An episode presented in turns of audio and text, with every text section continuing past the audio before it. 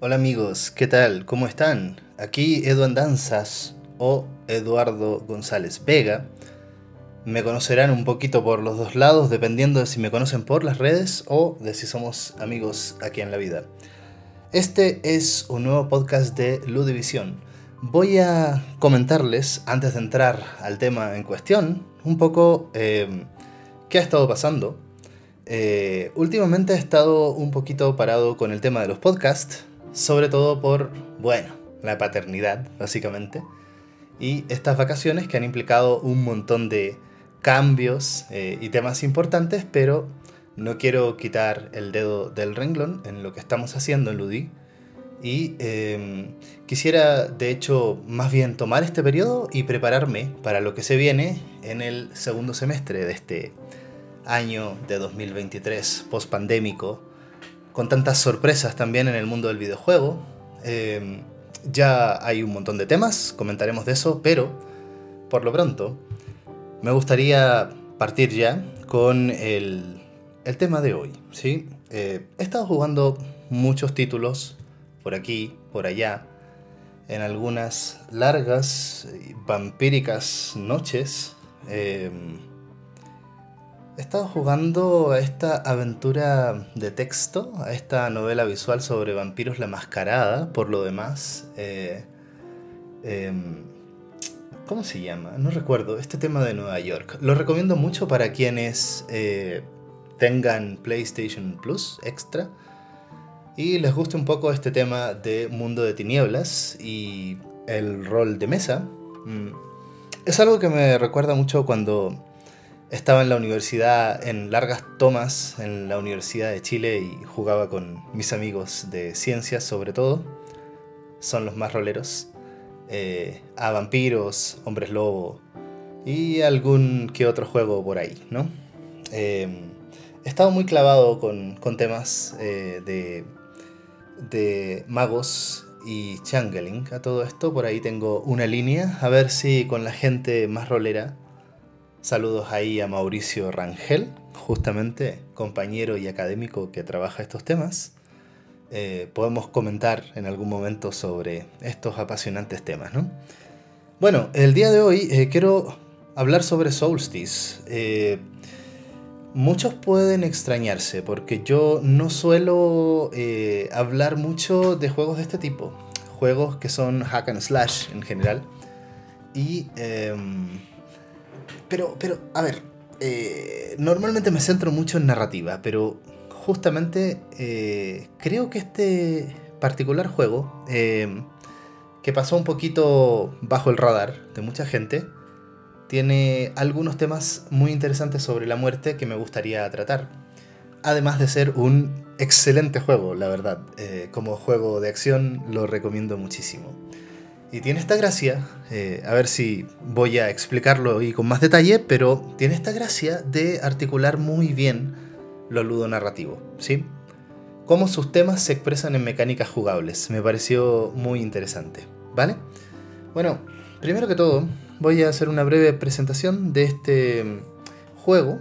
Eh, es un juego que lo desarrolla un estudio que se llama Reply Game Studios. Son italianos en general.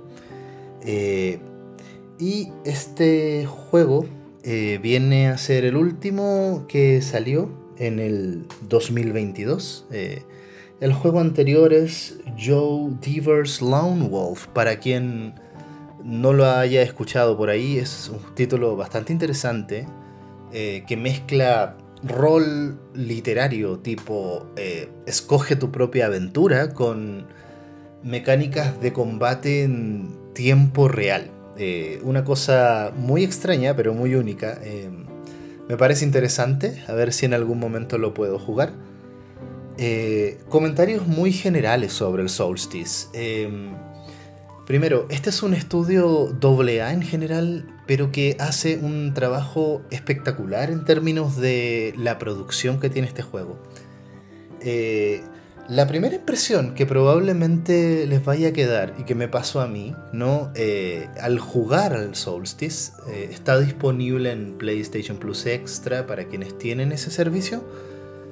Eh, a todo esto, por eso eh, en general estoy tratando de hablar de estos juegos que son más o menos asequibles, eh, pero la primera impresión, gente, es que estamos ante un clon de Devil May Cry, o sea, tú ves que el juego como que chorrea el espíritu de Devil May Cry, ¿no? Entonces, tu primera impresión te puede engañar, y es un poco lo que me pasó a mí, y yo me empecé a preguntar, a ver, ¿por qué jugar este juego y no jugar Devil May Cry, ¿no? Eh, hay muchas razones. Eh, la verdad es que el juego, cuando lo terminas, te das cuenta de que desarrolla sus propias ideas, ¿sí? Parte de una base muy calcada, muy calcada de Devil May Cry, eh, muy clon.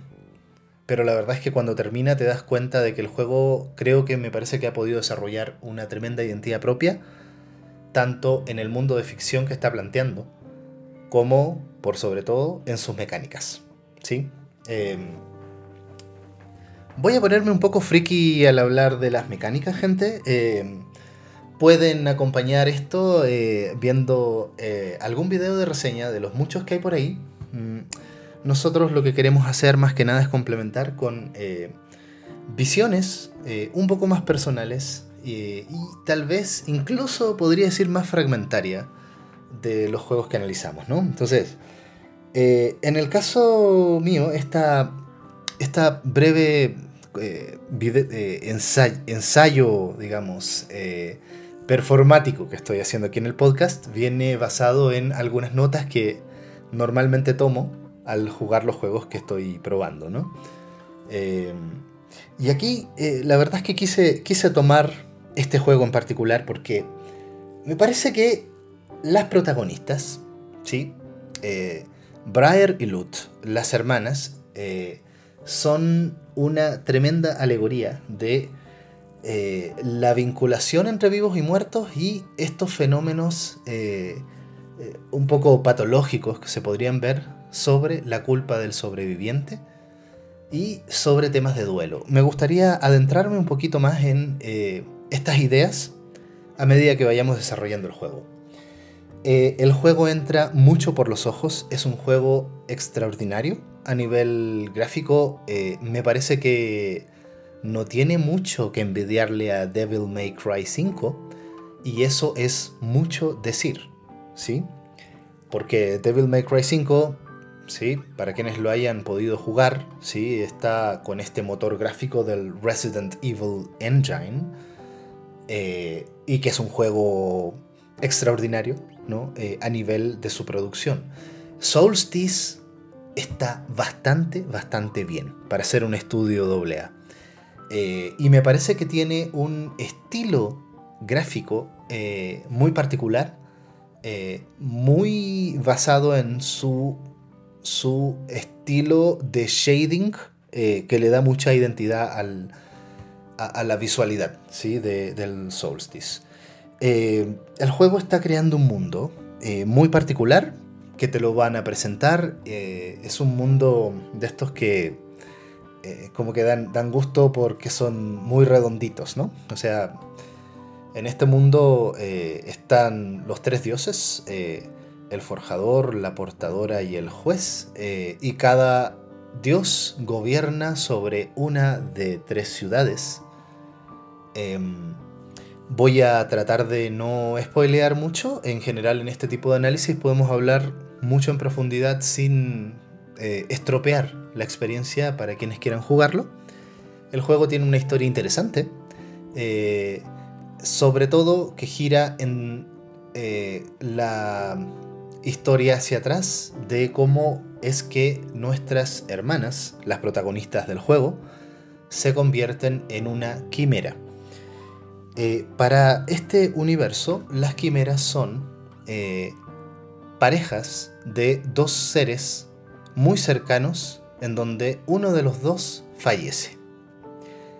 En este caso es la historia de dos hermanas, Briar, una, la hermana mayor, eh, que se vuelve una especie de caballera, y Lut, la hermana menor, ya fallecida, un espíritu eh, que no ha podido atravesar el velo. El velo en este mundo ficcional es justamente lo que separa al mundo de los vivos del mundo de los muertos. Por lo tanto, Lut se vuelve una especie de alma en pena. Eh, o sea, un espectro. Eh, en este juego hay toda una clasificación de seres, ¿no? Y por un ritual mágico, alquímico, religioso que realiza la curia, una institución religiosa que se dedica a preservar del mal los digamos, las enseñanzas sagradas de, los, de la triarquía, como le llaman a eh, los tres dioses, eh, realiza para enfrentar amenazas. ¿sí? En este caso, la gran amenaza es, como el nombre del juego lo indica, el solsticio de las almas. Básicamente el solsticio de las, armas, de las almas es una gran grieta que eh, amenaza con fusionar eh, el mundo de los muertos y el mundo de los vivos. Esto lo hemos escuchado antes, ¿no? Guacamili, ¿sí? Eh, se me viene mucho a la mente también el Beyond Two Souls, el juego de Quantic Dreams, que trata un poco este tema, ¿sí? Eh, la noción de quimera es muy similar también a, la noción de estos estos protagonistas, ¿no? Eh, el fantasmita Aiden con... Eh, ay, no recuerdo cómo se llama la protagonista de Beyond Two Souls, pero sí, eh, hay un juego ahí similar, ¿no? el caso es que cómo se expresa el luchar como quimera. Eso me parece súper interesante, ¿sí? ¿Por qué hablo tanto de la consonancia ludonarrativa? Porque estamos hablando de un juego que se centra principalmente en la acción y la acción en términos del combate hack and slash. Eh, la verdad es que yo personalmente eh, me gustó más el sistema de combate de Solstice que el de eh, Devil May Cry 5 en particular. bueno, cada personaje ahí tiene su estilo, pero el, sistema de combate me parece extraordinario y sí quería recomendar también este juego por ese aspecto. Voy a tratar de describir un poco de qué va todo esto. ¿sí? Eh, tiene un control un poquito particular, eh, en donde si tú tomas el control, por ejemplo, de la PlayStation 4 o 5, eh, con X tú saltas, con triángulo tú tienes el arma principal de Briar la caballera, que en general es una espada, y con cuadrado tú tienes el arma secundaria. A medida que vas avanzando en la historia, eh, a Briar le va dando eh, distintas armas. Eh, un personaje que es el observador, una especie de extraño aliado que tienen eh, en esta misión que es básicamente barrer con todos los enemigos y eliminar este fenómeno y descubrir qué hay detrás del solsticio de las almas. Eh, y este personaje te va dando distintas armas que en general son siete, eh, si mal no recuerdo, siete o, o, seis armas secundarias más el arma principal, ¿no? Eh, y tú vas a, la eh, Devil May Cry también, eh, ganando unas especies de cristales rojos que te permiten subir, sacar distintas habilidades para las distintas armas y al mismo tiempo comprar ítems. Muchos de estos ítems son para sanarse o para poder continuar. En esto es calcado a DMC5, ¿no? Y a todos los DMC en general, ¿no? Pero el tema es que digamos que cada arma de Briar, las secundarias, son fuertes contra un tipo de enemigo y débiles contra otros. Y tú, digamos que con las flechitas del el pad, eh, tú puedes ir cambiando las armas secundarias. Entonces cuando tú tienes las seis armas secundarias, digamos que presionas hacia la izquierda, cambias el arma. Eh, hacia, la, hacia arriba cambias otra arma, hacia la derecha cambias otra arma. Y como son seis, luego eh, dos veces hacia la izquierda, hacia arriba y hacia la derecha vas cambiando el, arma. ¿Qué significa esto? Eh, bueno, el juego está pensado para que tú puedas cambiar las armas secundarias cuando quieras. ¿sí? Eh, esto significa que tú en medio de un combo puedes intercambiar el arma principal, ataques de arma principal, ataques de una de las armas secundarias, continuarlo con otra arma secundaria, intercalar con el arma principal y cambiar a otra arma secundaria. Vayan haciéndose una idea de las cosas que ustedes pueden hacer únicamente con eh, el juego de las armas, ¿sí? Por ejemplo, eh, hay un martillo eh, que sirve para atacar a los enemigos que usan escudos, ¿sí?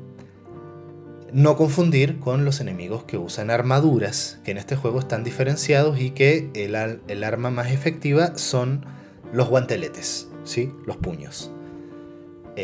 Paralelamente, digamos, hay un arco que sirve para enemigos voladores. Y así uno puede ir jugando. Entonces, en estos típicos combates, ¿no? Eh, insisto, muy Devil May Cry, aparecen un montón de enemigos y tú tienes que decir, ok, uno de esto, uno de esto, uno de esto, ataco primero a esto, voy con esta arma, me atacó este otro, esquivo, eh, cambio el arma para atacar este otro y así uno va. Es muy frenético, muy frenético. Y esto únicamente respecto a las acciones que hace Briar. Eh, ¿Qué pasa con Lut? ¿Qué pasa con nuestra hermana eh, espectral? muy interesante aquí a todo esto la noción de la sororidad un tema, un término muy eh, eh, eh, impulsado por el feminismo, ¿no? pero que originalmente habla del vínculo entre hermanas. ¿no? bueno, lo desarrollaré un poquito después. Lut, digamos que desde una primera lectura, desde el inicio del juego, la podemos entender como la parte defensiva. ¿Sí? hay algunas armas, en particular los guanteletes y tal vez otra, no recuerdo exactamente, que te permiten hacer una especie de parry para bloquear, ¿va? Pero en general tú no puedes bloquear con, las armas, ¿no? Eh, entonces tu, tu manera de defenderte tiene que ver justo con un sistema de parries a cargo del loot todo esto tú lo haces con, eh, en el control de la Play con el botón de círculo. ¿sí? Entonces, eh, el asunto y lo interesante de esto es que el tipo de defensa depende de el tipo de enemigo y el tipo de ataque que te está haciendo. Eh, y tienes distintas maneras de defenderte con loot en función de esos ataques. Eh, les advertí que me voy a poner un poco friki, porque la verdad es que es muy complejo el sistema de combate. Cuesta un poco dominarlo, pero como va siendo paulatino, lo vas aprendiendo bien, ¿sí? Eh, entonces, pongámoslo así. si viene un enemigo pequeño, a ver, aquí esto es una locura la clasificación de enemigos. Digamos que hay tres parámetros que se van a combinar. Tamaño del enemigo, pequeño, mediano, grande. ¿Sí? Plano del enemigo. Hay espectros, hay corrompidos y hay poseídos. No quiero meterme en eso porque es muy complejo. Y además el tipo de enemigo en términos de si son enemigos eh, con armadura, voladores, eh, un poco como los Pokémon, ¿va? Entonces, ¿Qué pasa si hay un enemigo volador mediano o un enemigo pequeño con armadura o todo ese tipo de cosas influyen? Entonces, para el, le vamos a llamar así eh, el tipo de monstruo, eh, lo más importante es qué arma estás usando con Briar. Para el tamaño del enemigo, eh, va a influir mucho qué tipo de counter o de defensa vas a poder hacer con loot.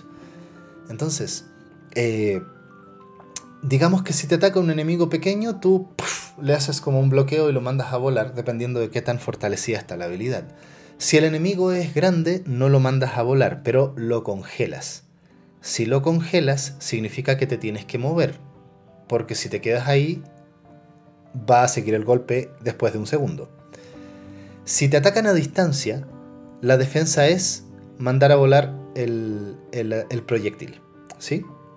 Eh, y a medida que vas desarrollando el árbol de habilidades de loot, vas eh, ampliando tu repertorio no solo a defensas o a defensas que al mismo tiempo que defienden generan algún daño de estado, sino que eh, cada vez más vas a poder complementar los ataques de Briar con eh, distintos efectos de área y de estado, de tal manera que al final del juego la verdad es que el loot es muy overpower, ¿sí? Eh, y esto va muy de la mano con la estructura y el diseño narrativo, porque precisamente en esta relación entre hermanas, Briar pareciera la luchadora fuerte y Lut es como la pequeña niña indefensa e inocente que por ahí puede ayudar a su hermana, ¿sí?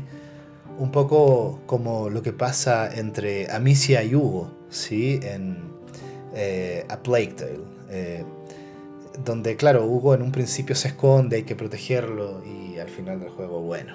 Eh, el caso es que eh, finalmente hay dos eh, personajes vinculados aquí y de eso, de eso van las quimeras en este mundo.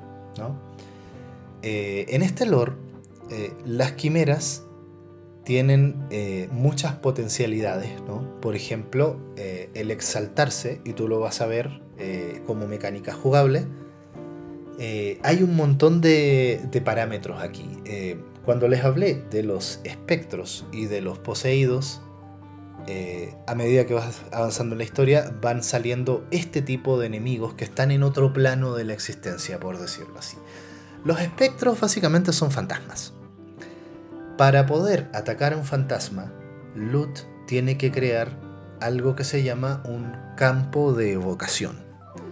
Se crea con R2, ¿no? Tú presionas R2, ¡pum! creas el campo de evocación. ¿Qué es? Es una especie de esfera que permite que los fantasmas que están dentro de esa esfera puedan ser golpeados por armas físicas. El asunto es que eh, después aparecen espectros que poseen a corrompidos, que son los enemigos del plano normal. Esto genera unos enemigos muy overpowers que se llaman los poseídos, y que no puedes hacerles daño eh, con el ataque normal. Y para eso tienes que crear un nuevo campo de eh, alteración espacial con loot que se llama campo de destrucción. Que es rojo, ¿sí? Eh, entonces, y que se crea con R2. a ver, este tipo de juego genera unos desafíos intelectuales, lo voy a plantear así, tremendo, a pesar de que es un juego de acción, por todas las variables que tú tienes que manejar en tu cabeza en todos los combates. Para hacerlo más complicado, porque no podría ser de otro modo, eh, el loot se desgasta al crear los campos de evocación y los campos de destrucción. Entonces, hay un círculo que se va llenando y que es el nivel de entropía si tú creas mucho un campo de destrucción o un campo de vocación, eh, a todo esto el campo de vocación es azul, el de destrucción es rojo, eh, y tú muchas veces tienes que estar mezclando eh, para atacar al enemigo correspondiente, ¿no? Si tú simplemente lo dejas activado mucho tiempo, Lut se cansa. Llega un punto en donde te dice, no, ya, ya no puedo más. Y si tú no desactivas el campo, Lut como que desaparece se, explota, ¿no? Pasan unos segundos y eh, Lut puede volver al combate. Durante esos segundos no puedes defenderte. ¿Sí? Eh, después el árbol de habilidades te da ciertos eh, bonus para cuando muere Lut de tal manera de que puede sacrificarse y hacerle daño a ciertos enemigos. Pero tienes que entender que después de eso vas a quedar desprotegido contra el daño, porque no vas a poder hacer parries, ¿no? Eh, entonces, eh, por ahí va un poco la mecánica. Eh, y es, después de jugar a esto, la verdad es que me puse a jugar a Musos, porque mm, la verdad, déjenme a mí el cuadrado, cuadrado, triángulo, por favor, después de esto lo necesito. Porque eh, desde hacer ataques que lanzan al enemigo por los aires, saltar tú, atacar con arma normal, cambiar a arcos para atacar a los voladores mientras activas el campo de evocación para atacar a los espectros, cambias al campo de destrucción para los poseídos y para más remate, cuando matas a un poseído, se separa el espectro y ahora tienes que eliminarlo con campo de evocación. Dios. Y estas no son todas las mecánicas que tiene el juego. ¿Sí? Hay una mecánica muy importante que se llama la unidad. La unidad eh, eh, que me parece muy interesante, ¿sí? Porque gran parte de la historia tiene que ver con qué tanto realmente eh, pueden apoyarse las hermanas, ¿sí? La unidad se va ganando a medida que tú vas peleando bien, ¿sí? Si no te golpean, si vas haciendo buenos combos, más allá del rating, porque también tiene un sistema de rating muy similar a Devil May Cry, aquí es eh, acero, bronce, plata, oro, platino y diamante. Esas son las categorías. Eh, aparte de eso, eh, a medida que vas peleando bien, vas subiendo tu nivel de unidad. ¿Sí? Desde 0 a 5, que es el máximo. esto es súper interesante, ¿no? y por esto me gusta también más que Devil May Cry, la verdad. a medida que vas subiendo tu nivel de unidad, vas pudiendo hacer nuevas cosas, ¿no? Si tienes tu nivel de unidad en 4, eh, ya Loot puede complementar ciertos combos haciendo un finisher, que es bien overpower, ¿no? Si tú llegas a nivel 5, ya puedes activar el modo exaltado, en donde eh, a todo esto Briar está corrompida, pero es precisamente eh, el, cariño que siente por su hermana, lo que evita que ella se pierda como todos los enemigos que estás contra los que estás luchando, ¿no?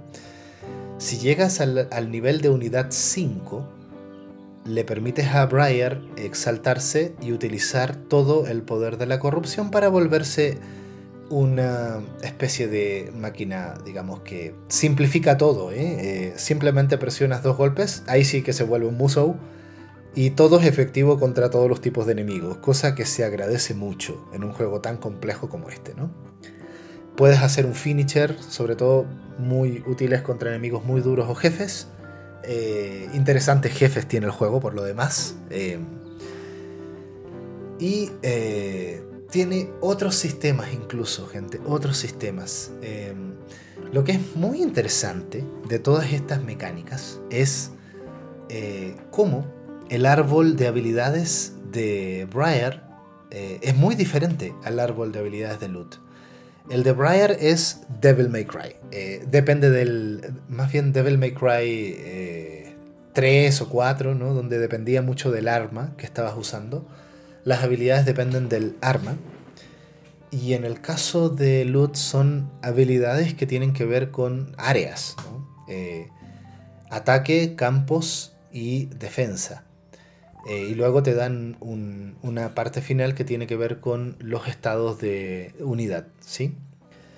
Eh, entonces em, se complementa muy bien y tú sientes que estás jugando como en dos lógicas de juego que se articulan de una manera muy bien pensada, la verdad, ¿no? Eh, la manera de, de, juego de Briar y la de Loot. muy interesante justo porque estamos hablando de dos seres de naturaleza distintas eh, guerrera y espectro que tienen que eh, aprender a luchar juntas. ¿sí? Eh, y gran parte de la historia justamente tiene que ver con cómo logran esta conexión las hermanas en función de sus misiones. bueno, eso respecto a las mecánicas es súper disfrutable, gente. Es súper disfrutable. Es un juego muy adictivo con mucho potencial de rejugabilidad, sobre todo por sacar, eh, digamos, puntajes altos. Este es un juego que se basa en puntajes, en score, ¿no? Eh, Pero eh, justamente ahora sí, vamos a algunos otros temas temáticos. Eh, valga la redundancia, esto de temas temáticos, o sea, temas no de mecánicas, quiero decir, que tiene que ver justo con el tema de la muerte eh, y el duelo.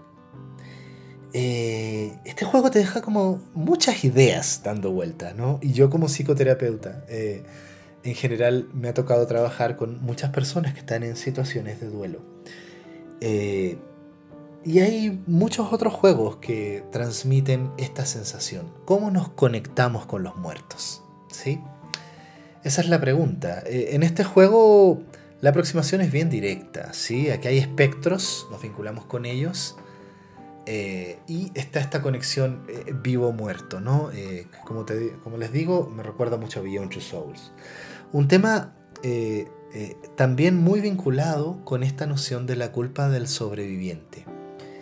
Eh, la historia se va desarrollando eh, y la idea que tú tienes es que tú, eh, Briar, en este caso la hermana viva, la guerrera, afectada por la corrupción, esta especie de plaga que vuelve a los hombres monstruos, terminas asesinando a tu propia hermana. Em, yo no quiero entrar mucho en spoilers, pero tú vas eh, viendo qué pasa finalmente con esa situación, qué pasa antes de que el juego inicie. Sí, y con eh, las... Eh, hay unos pequeños como interludios entre el juego de acción al inicio de cada uno de los actos que tiene, en donde tú juegas con Lut, la hermana, la hermana espectro, y estás, por decirlo así, dentro de la mente de tu hermana viva y tú puedes conocer los eventos que vivió tu hermana y que tu hermana no te contó, ¿sí? O que ocurrieron después de que Lut falleciera. Eh, esto nos sirve a nosotros como jugadores también para ver esta historia. Me parece interesante, ¿sí? Eh, la historia de este juego. Eh, sobre, sobre todo la conexión entre estas hermanas. ¿no? Y por eso también es tan importante el concepto de la unión como categoría jugable. Porque esa unión de alguna manera implica también un perdón. ¿Sí? Me gustaría invitarlos a que lo jueguen y no desarrollar tanto eh, todos los temas complejos que empiezan a surgir aquí. pero eh, Briar es un personaje muy culposo y que en estos momentos está dispuesta a sacrificarse por su hermana que ya está fallecida, ¿no? Y al mismo tiempo, el espíritu de la hermana es lo único que hace que Briar no se pierda y no se vuelva un monstruo. Eh, entonces, aquí me gustaría dejar un poquito este tema. Eh, ah, me gustaría hacer el link aquí con, Death Stranding, porque justamente en temas de vida y muerte y de cómo nos conectamos vivos y muertos, me parece que Death Stranding es un compendio, es una enciclopedia de conexiones entre vivos y muertos. Eh, la pretensión de Solstice en este sentido es un poco más local, más específica, y sin embargo me parece que está muy bien lograda. Eh, a ver, Normalmente el fallecimiento de un ser querido para las personas eh, es vivido como una gran pérdida, algo que baja a la persona que sigue viva, ¿no?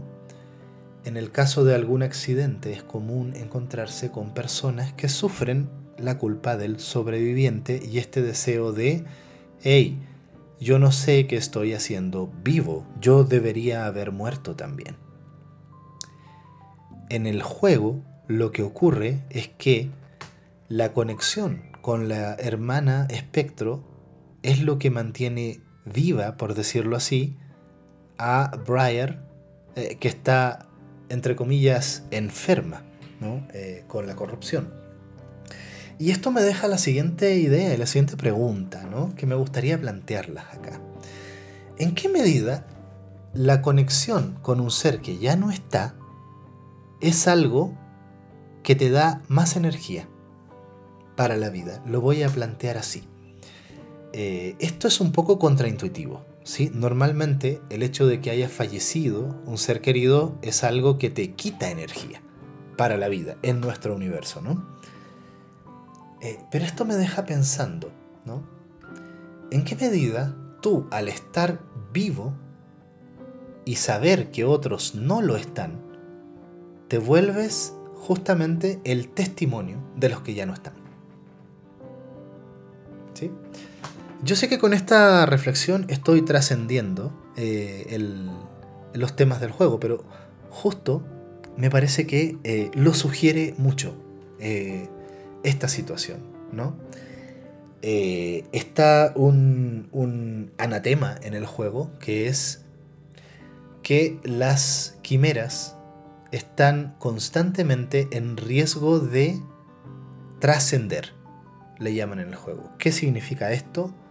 generar una fusión entre los dos seres, espectro y eh, ser vivo, ¿no? y volverte el equivalente a lo que sería un poseído, eh, que es este tipo de monstruos overpower. ¿no?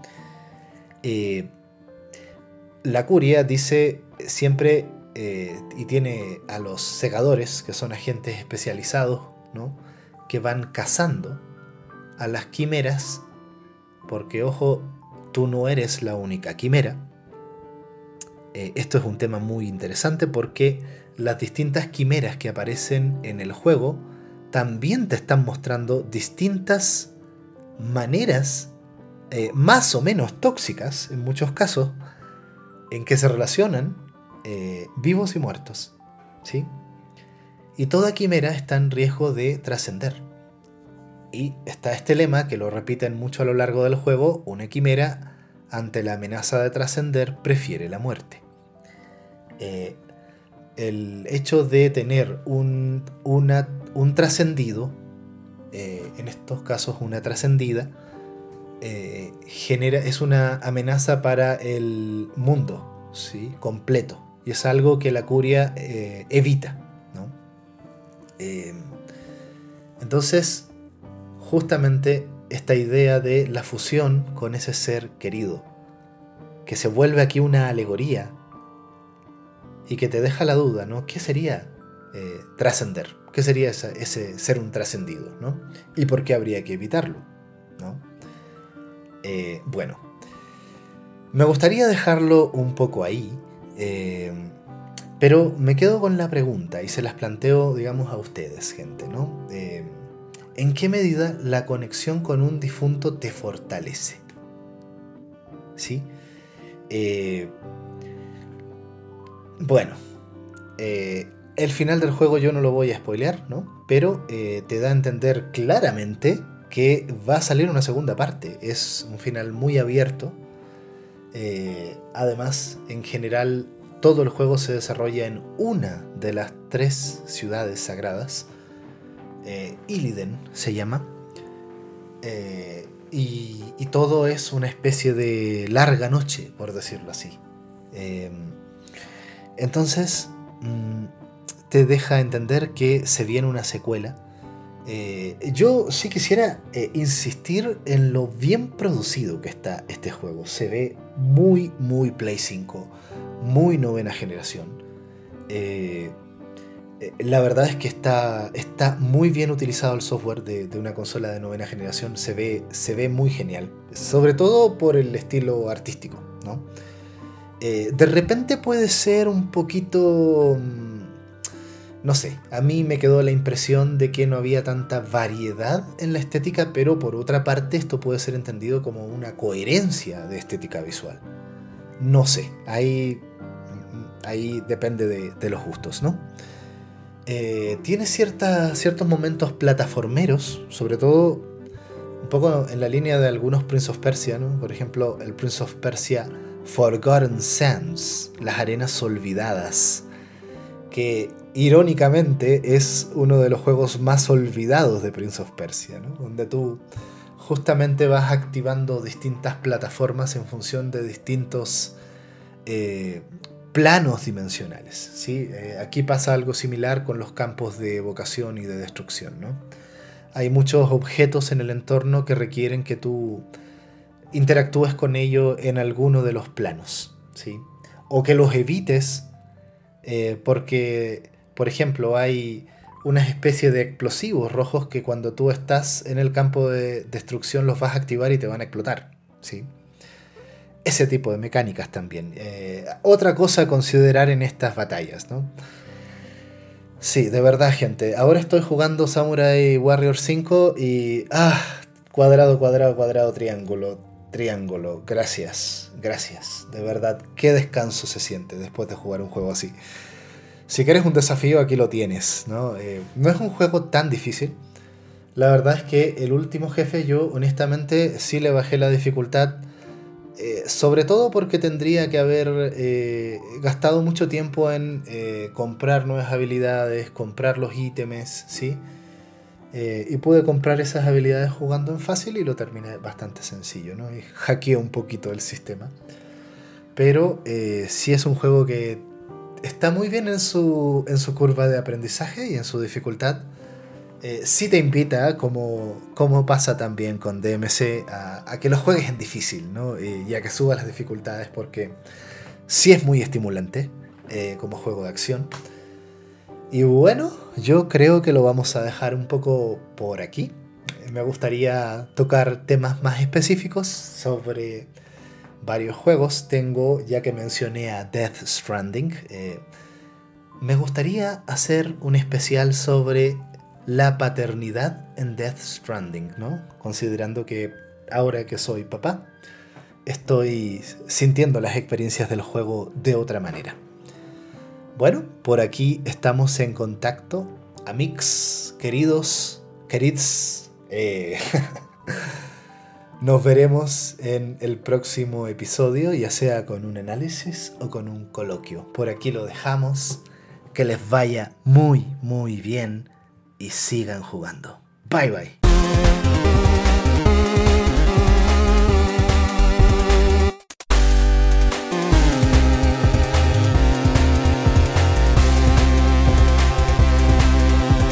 La división.